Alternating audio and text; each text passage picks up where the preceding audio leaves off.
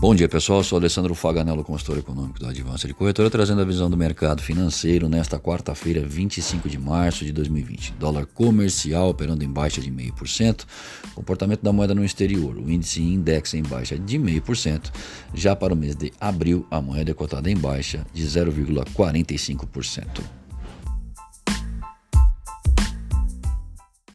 Republicanos e democratas americanos chegaram a um acordo e ainda hoje devem votar favoravelmente a um pacote de estímulos econômicos para aliviar os impactos do coronavírus em um montante de 2 trilhões de dólares. Por aqui saiu o IPCA 15, que mede a variação dos custos dos gastos do dia 15 de um mês ao dia 15 do mês subsequente em março. O indicador considerado a prévia da inflação oficial subiu 0,02% ante 0,22% no mês anterior. Sobre o balanço de pagamentos, a Contabilidade Nacional em Transações Correntes, que registra o total de recursos que entra e sai na forma de importações e exportações de produtos, serviços e capital financeiro. Em fevereiro de 2020, o déficit totalizou 3,9 bilhões de dólares, ante déficit de 3,3 no mesmo mês de 2019.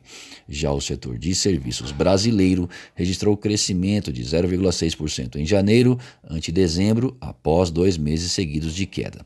O Banco Central Brasileiro já realizou nesta manhã leilão de linha, vendas conjugado a compras, no intuito de manter a liquidez nos mercados. Na Alemanha, o Instituto IFO desenhou um cenário recessivo para o país, com as expectativas empresariais ao nível mais baixo desde 2009.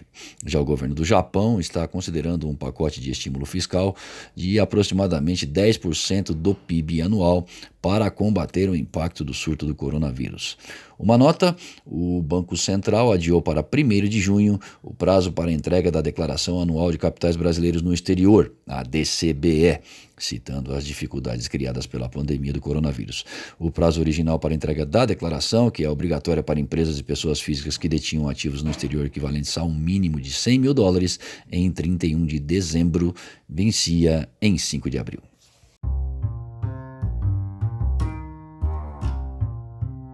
Acesse o panorama de mercado através do nosso site advancedecorretora.com.br. Fique bem informado e tome as melhores decisões.